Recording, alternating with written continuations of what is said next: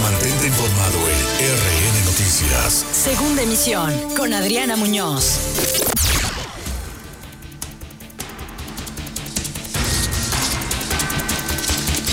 Siete de la tarde en punto, es viernes 5 de marzo. Soy Adriana Muñoz y esta es la información en la segunda emisión de RN Noticias. Vacunación para adultos mayores en grandes ciudades será por orden alfabético, aseguró el gobernador de Veracruz, Cuitlagua García Jiménez. Fernando Yunes Márquez entrega 10 mil becas casa por casa en la zona norte del puerto de Veracruz. Alianza PAN PRI PRD muestra del régimen de la corrupción, afirma Cuitlagua García Jiménez. Asimismo, el mandatario advierte que alcaldes deberán actuar para proteger a sus candidatos. Ratifica el Comité Ejecutivo Nacional del PAN a Miguel Ángel Yunes Márquez como candidato del Azul a la alcaldía del puerto de Veracruz. Advierte la Procuraduría de Medio Ambiente del Estado sanciones a pescadores de Pajapan que presumieron la captura de un tiburón amarillo, de un tiburón martillo, especie en peligro de extinción. Llévase de sol obras de electrificación y vivienda a comunidades de Acajete. Dice Andrés Manuel López Obrador que se han recuperado 27 mil empleos solo en lo que va de marzo. En junio ya habrá normalidad económica, estima el presidente. El Ejecutivo Federal exhorta a las autoridades de Campeche a volver pronto a clases. Ya hay condiciones, dice. Cercan Palacio Nacional con vallas de tres metros de altura de cara a posibles manifestaciones el próximo Día Internacional de la Mujer. Valida Instituto Electoral de Guerrero la candidatura de Félix Salgado Macedonio como abanderado de Morena a la gobernatura. Dan de alta al cardenal Norberto Rivera Carrera tras ser hospitalizado por COVID-19, confirma el Arzobispado de México. El gobierno mexicano da a conocer que hará una subasta de 19 aeronaves, incluido el avión presidencial, el próximo 12 de marzo. Los secretarios de Estado que se contagiaron de COVID están recuperándose, afirma el presidente de México.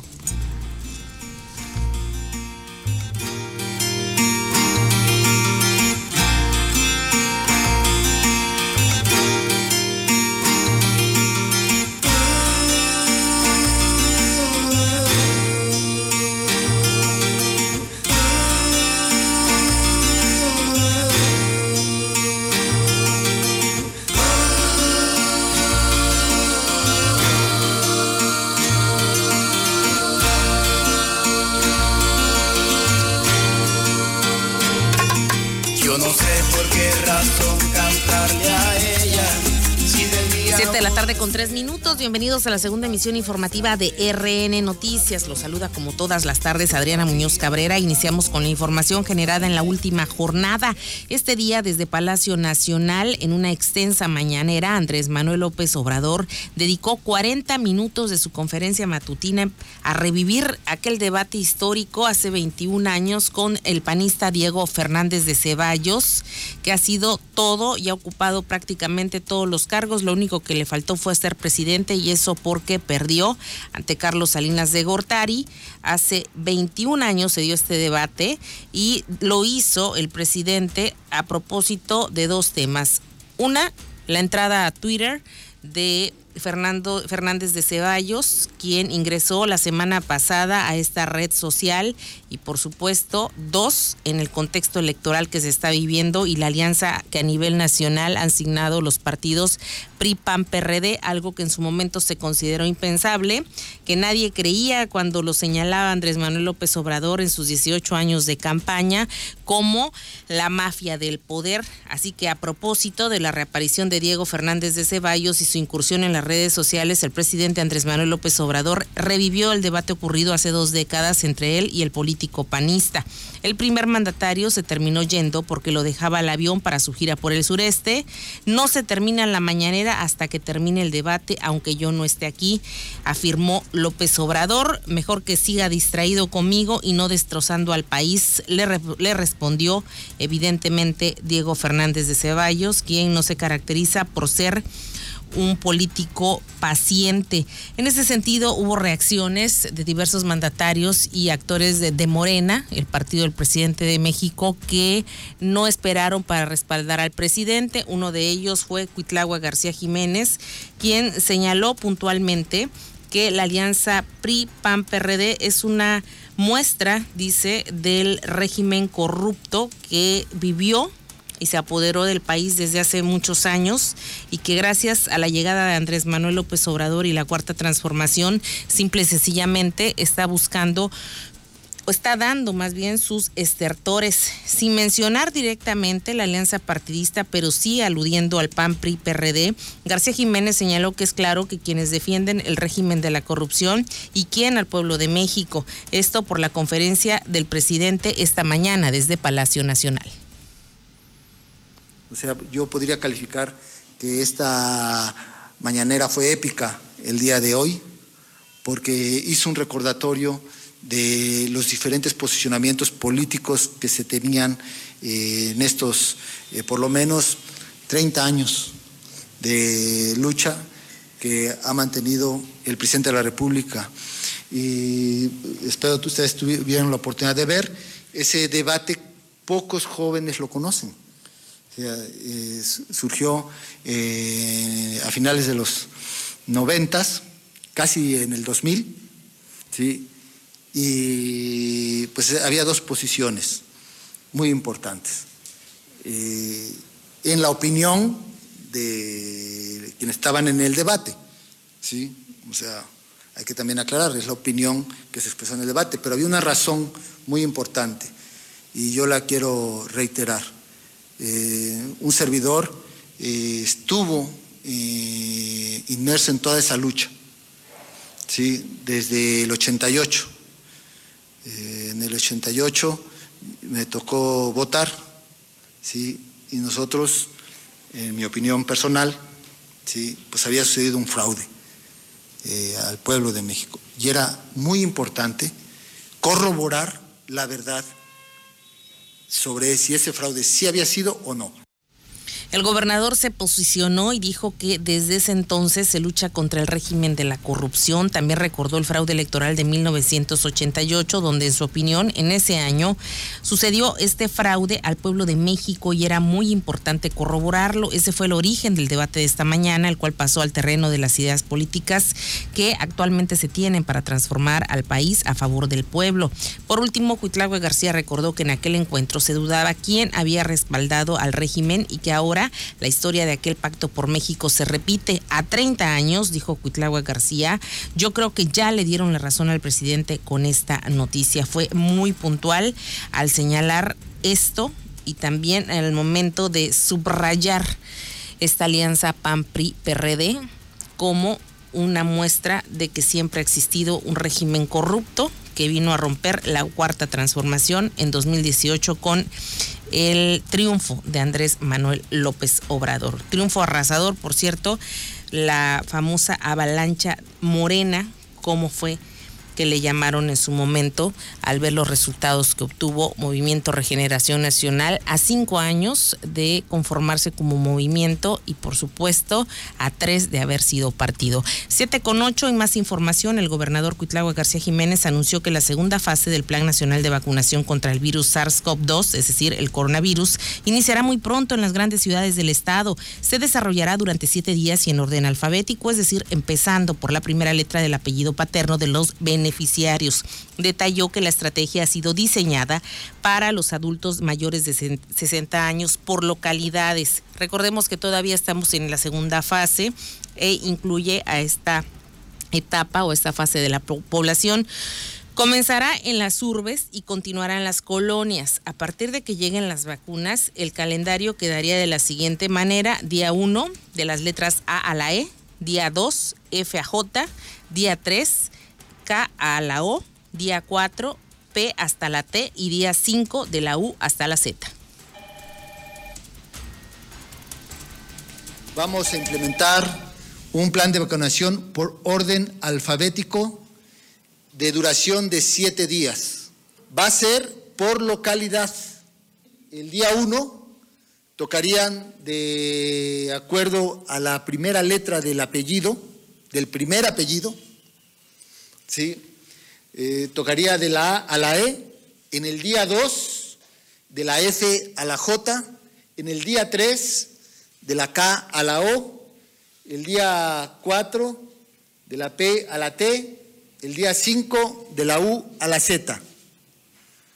Y posteriormente, el día 6, a las personas eh, que tienen alguna imposibilidad de acercarse al punto de vacunación.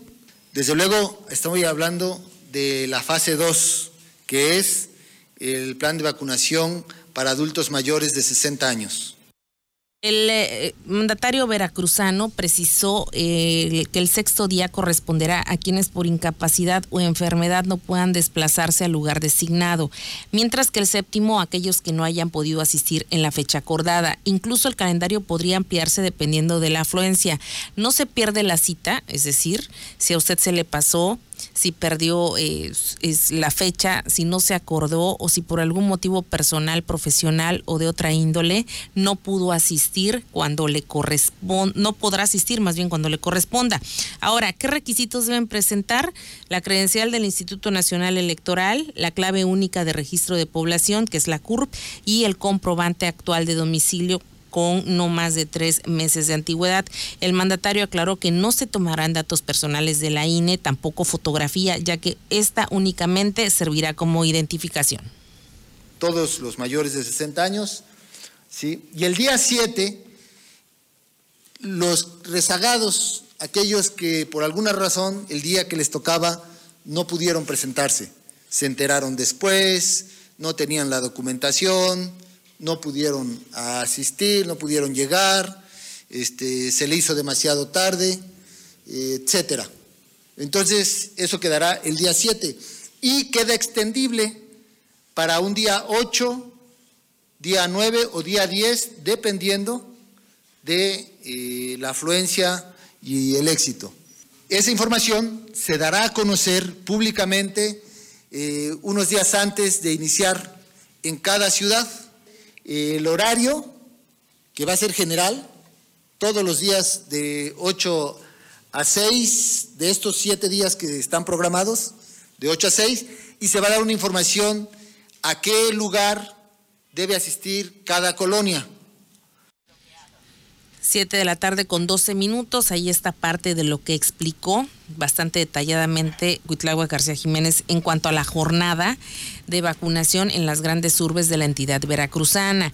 Días antes de las jornadas, como escucharon, a través de los medios de comunicación serán dados a conocer los nombres y direcciones de los puestos de vacunación en cada municipio, así como las colonias que abarcará cada uno. Ahí lo recibirán de 8 de la mañana a 6 de la tarde. En tanto, el turno de las ciudades dependerá de qué tipo de fármaco arribe a la entidad, el tamaño del lote, estudio demográfico y las variables epidemiológicas. Se pretende atender en una sola jornada a todos los adultos mayores que quieran vacunarse. Recuerde también, no se preocupe si no pudo registrarse y no lleva folio. Si usted confirma que vive en la localidad que en ese momento se esté vacunando ante un centro de salud, ante un centro de vacunación más bien, simple y sencillamente tiene que decirle al personal del sector salud y particularmente al de las Fuerzas Armadas, que son los que tienen a cargo la seguridad y logística de los fármacos, el control pues de la jornada de vacunación nacional que si vive ahí llevar su INE y su comprobante de domicilio. No se les va a vacunar eh, si son de otro municipio porque las vacunas, las dosis están específicamente eh, direccionadas a determinada localidad, municipio o ciudad. Siete de la tarde con 14 minutos y bueno, el secretario de Salud Estatal, Roberto Ramos Alor, también ha dado a conocer qué requisitos eh, van a pedir para poder vacunarse. Hace hincapié en esto el sector salud porque dice el secretario de Salud Estatal Roberto Ramos Alor que hay muchas dudas al respecto. Ya lo dijo hace un momento el gobernador, pero el secretario de Salud repite qué requisitos son y por supuesto cuál es la logística de vacunación, principalmente cómo deben ir ese día las personas a las cuales les toque ser vacunadas los requisitos y la base para este importante proceso de vacunación. Primero, la vacuna es única y exclusivamente, escúchenlo bien, para adultos de 60 años y más, quienes deberán llevar consigo, escuchen también muy bien, porque ustedes pueden apoyar a, nuestros abuelitos, credencial de lector, la credencial de CURP, un comprobante de domicilio actual, con el objetivo de hacer un trabajo más organizado. La vacunación será por orden alfabético. Miren ustedes, por ejemplo, un día le toca a los adultos cuyo primero apellido, primer apellido, empiece con las letras de la A a la E. El día 2 le toca a quienes tienen su primer apellido de la F a la H y así sucesivamente. Por lo que, por decir, el primer día será Álvarez, Casas, Escandón, por citar algunos ejemplos. Estas letras, a su vez, tendrán asignado un módulo exclusivo, así que en la convocatoria deberán verificar qué módulo le corresponde a la primera letra de su primer apellido. Es muy importante que los adultos mayores vayan desayunaditos, desayunen antes de ir a la vacuna. Y, y ojo, no suspender su tratamiento médico que actualmente lleven. Además, solo deberá acudir el adulto mayor y un acompañante para evitar las aglomeraciones. Ahí está eh, prácticamente todo lo que usted debe hacer, eh, adulto mayor, si tiene que vacunarse en esta fase. Desayunar y no suspender para nada el tratamiento que tenga de hipertensión, diabetes, algo, si es cardiópata tampoco tiene que hacerlo. Regresando del corte vamos a dar más detalles acerca de lo que son eh, las vacunas y sus probables reacciones. 7 con 16, vamos al corte. En un momento regresamos con el noticiero que informa verazmente a Veracruz. RN Noticias. Estás escuchando RN Noticias.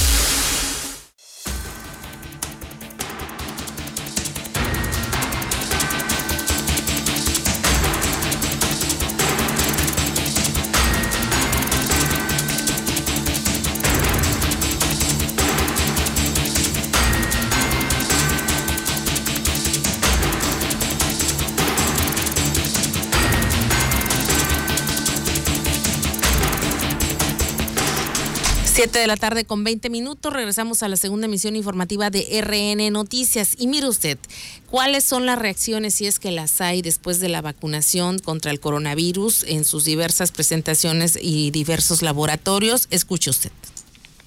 De acuerdo a científicos de Querétaro, nuestro país podría tener su propia vacuna contra COVID-19, basado en los reportes de avance de estudios que realizan en animales. Al recibir la dosis de vacuna anti-COVID de la Universidad de Querétaro, 150 días después continúan con anticuerpos circulando en sus organismos, además de no generar reacciones adversas. Así lo dio a conocer Juan Joel Mosqueda Abuelito, líder del proyecto para el desarrollo de la vacuna. Bajo el nombre de Kivax 17.4 anti-COVID-19, en su elaboración se detectaron parte de los patógenos que el sistema inmunitario reconoce. Por ahora, se sabe que se busca sumar esfuerzos para que las pruebas de eficacia y con el virus activo puedan realizarse en laboratorios de otras universidades mexicanas. Informó para RN Noticias Luis Montt. 7 con 21, ahí está. Primero, pues hay que ver que se logre crear la vacuna dijo el presidente que se llamaría Patria, pero independientemente del nombre, pues cuáles son las posibles reacciones y cuándo estaría. En general han hecho el llamado el sector salud, la Organización Mundial de la Salud también, que no teman a la vacunación porque las reacciones que pudieran tener en la mayor parte de los casos serían simple y sencillamente las mismas que cualquier otra vacuna a la que ya estamos acostumbrados. 7 con 21, este día el presidente Andrés Manuel López Obrador ha convocado también al pueblo de Campeche para que ese estado sea el primero en regresar a clases presenciales. Dijo que ya hay condiciones porque ya se vacunaron a todos los maestros y a partir de la siguiente semana se vacunará a todos los adultos mayores de dicha entidad, que hay que decirlo, es la única que desde hace meses está en semáforo verde. Adultos mayores de 60 años. He estado en el reinicio de las clases presenciales. Hay condiciones para regresar a clases pronto. Ya se vacunaron a todos los maestros en Campeche. Puede ser que falten algunos, pero eso lo podemos llevar a cabo. Se vacunaron como a 20 mil maestras, maestros, trabajadores de la educación, ya con segunda dosis. Y eh, vamos a vacunar a partir de la semana próxima a todos los adultos mayores de Campeche. De Campeche. Todavía no se han pronunciado al respecto las autoridades estatales y tampoco las educativas de dicha entidad. Los principales que deben pronunciarse son los padres de familia que en las 32 entidades federativas en su momento cuando ha habido alguna alusión al regreso a clases presenciales pues se han pronunciado porque al final del día ellos tienen la patria potestad de los niños y deciden si estos vuelven o no a las aulas. 7 con 23, el presidente también adelantó que este viernes inicia una gira por Quintana Roo, Tabasco, Chiapas, Campeche y Yucatán, todo el sureste del país, dijo que eh, se presentará el próximo 12 de marzo una subasta de aeronaves entre las que se incluye el avión presidencial. Son en total 19. Dar a conocer una subasta de aviones, de helicópteros, de los que se usaban para trasladar a los funcionarios. Como ustedes saben, tomamos la decisión de vender todos los aviones, helicópteros que se usaban para el traslado de altos funcionarios públicos, incluido el avión presidencial, que nos ha costado venderlo porque es muy lujoso, extravagante. Y simple y sencillamente no hay comprador para el avión presidencial, es algo bastante, bastante razonable. Simple y sencillamente se está erogando un dinero de manera inútil en lo que es la renta del hangar y por supuesto el millonario mantenimiento que requiere una aeronave de este tipo. Jorge Mendoza Sánchez abundó sobre este tema, él es director de Banobras e informó que este 12 de marzo el Instituto Nacional para devolver al pueblo lo robado estará a cargo de esta subasta de 19 aeronaves, 13 helicópteros y 6 aviones. Se espera obtener 520 millones de pesos. Instituto para devolverle al pueblo lo robado. La subasta se llevará a cabo el próximo 12 de marzo, que es viernes, y se estarán vendiendo 19 aeronaves, 13 helicópteros y 6 aviones. Es importante mencionar que estas aeronaves son de la Marina, de la Defensa Nacional, de Presidencia, Conagua y la Secretaría de Seguridad de la Ciudad eh, de México. Este proceso, esta subasta, se estará llevando a cabo en la base aérea militar número 19, que está a un costado de la Terminal 2 del Aeropuerto de la Ciudad de México. Más o menos esa es la logística que se seguirá el próximo 12 de marzo. Y en otra información, el mandatario mexicano informó que ayer habló con el subsecretario Hugo López Gatel e informó que se estima que la próxima semana ya salga del cuadro del COVID que eh, reportó como contagio que esté mucho mejor, independientemente de que después de que le den de alta tendrá que pasar unos días más de confinamiento. Además, desmintió que el subsecretario de Prevención y Promoción a la Salud Federal hubiera sido hospitalizado de nueva cuenta. Mexicanos, mujeres, hombres, lo más doloroso es que siguen habiendo fallecimientos. Está bajando el número de contagios, de hospitalizaciones, pero todavía no baja como quisiéramos el número de fallecidos. Desde luego es mejor que hace un mes. Este, eso ustedes lo están constatando porque diario se informa. Por otra parte, ya en información de tipo local, este día, esta mañana, para ser precisos, el presidente municipal de Veracruz, Fernando Yunes Márquez, realizó la entrega de apoyos del programa municipal de becas 2021. Al visitar la colonia Lomas de Río Medio 3, recordó que este programa está dirigido a estudiantes que vivan en el municipio de Veracruz y que estén cursando desde segundo año de primaria hasta nivel maestría. En apenas seis días se entregará 10 millones 250 mil pesos para más de 10 mil becas becas mismas que se entregarán del 2 al 6 de marzo de 2021, una a una, casa por casa, tal como se ha realizado con otros apoyos municipales para resguardar la salud de la población beneficiaria. El día sábado, el día sábado, insisto, en seis días apenas estamos logrando entregar 10 mil becas casa por casa. ¿Y en total en el año, alcalde?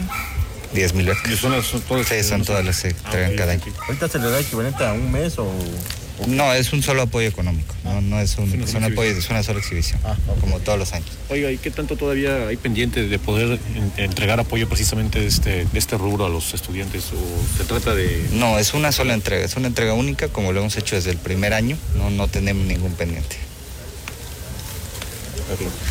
Oye, alcalde, este, bueno, aprovechando en otros temas ahorita, eh, se acerca Semana Santa y ya están, ah, mencionaba listando el operativo, ya cómo ha venido avanzando esta situación para poder... Bien, lo estamos El alcalde también se refirió a este operativo de Semana Santa, está prácticamente a la vuelta de la esquina, cómo se van a comportar las autoridades, qué logística se seguirá dado que continúa la pandemia y por supuesto después de que el pasado fin de semana se saturaran las playas de manera indebida, tanto por oriundos como visitantes de Veracruz y de Boca del Río, el alcalde de Veracruz dijo que sí habrá una logística específica y por supuesto el exhorto a la ciudadanía para respetar la sana distancia. Trabajando, lo vamos a dar a conocer yo creo que una semana antes de la Semana Santa para que eh, la gente sepa cómo vamos a operar, pero la idea pues es que pueda haber actividad económica, pero con precaución. ¿Será complicado poder eh, vigilar las playas de alguna manera? Por, Es complicado porque la federación no quiere y es su responsabilidad. no hay acercamiento con ellos en ese, en ese tema. no. Tiene un año que no contestan el oficio. Eso te dice la irresponsabilidad que ellos manejan. ¿Y ustedes no ven que actúen de alguna manera? No, pues si en un año no han podido responder un oficio, pues mucho menos creo que hagan nada, ¿no? Desgraciadamente es la actitud que han tomado, insisto, desde que esto empezó. Y bueno, pues es- escapa de nuestras posibilidades el poder actuar en la playa. De esta forma únicamente el personal de comercio, protección civil y el mismo ayuntamiento exhortarán únicamente a la ciudadanía porque no pueden hacer más para evitar que acudan a los lugares públicos, en este caso de jurisdicción federal. 7 con 29 en temas partidistas, luego de recibir la constancia que da validez oficial a su candidatura para la presidencia municipal del puerto de Veracruz en las elecciones que se realizarán el día próximo 6 de junio, Miguel Ángel Yunes Márquez hizo un llamado a la militancia panista a la unidad y a sumar por el bien de la ciudad y del Estado. Eh, acudió ya al Comité Ejecutivo Nacional del PAN en Ciudad de México para recibir su constancia como candidato oficial electo del Partido Acción Nacional a la alcaldía de Veracruz Puerto por parte de la Comisión Organizadora Electoral del PAN, que declara la validez de la elección dentro del proceso interno de su partido celebrado el pasado 14 de febrero. Amigas y amigos panistas, el día de hoy, aquí en el Comité Ejecutivo Nacional del PAN, recibimos la confirmación oficial de nuestro triunfo en el proceso interno del partido rumbo a la presidencia municipal del puerto de Veracruz. Como ustedes saben, fue una contienda muy dura, donde intereses ajenos a nuestro partido trataron de manipular la elección que solo nos correspondía a los panistas. Pero no solo fracasaron en su intento, no solo tuvimos un triunfo contundente, sino que hoy, después de este proceso, estamos más fuertes que nunca. Más unidos y más decididos a luchar porque el cambio que comenzó en el puerto de Veracruz con el regreso del PAN se tiene que consolidar y llegar aún más lejos. Gracias a todos los panistas que no dudaron en defender nuestro proyecto y a nuestro partido. Sé que no fue fácil resistir el hostigamiento y los ataques de nuestros adversarios. Ahí está lo que dijo Miguel Ángel Yunes Márquez. Ya hay eh, formalidad en su nombramiento después de esta elección del 14 de febrero. Es oficialmente el candidato panista a la alcaldía de Veracruz Puerto. 7 con 31, nos vamos, gracias. Por supuesto, dejamos la invitación abierta para el próximo lunes, como todos los días, como todas las mañanas, en punto de las 7 de la mañana. Saúl Esteves y una servidora en la primera emisión de RN Noticias. Mañana sábado, personalidades con mi compañero Saúl Esteves en punto de las 9 de la mañana, por supuesto, a través de Más Latina.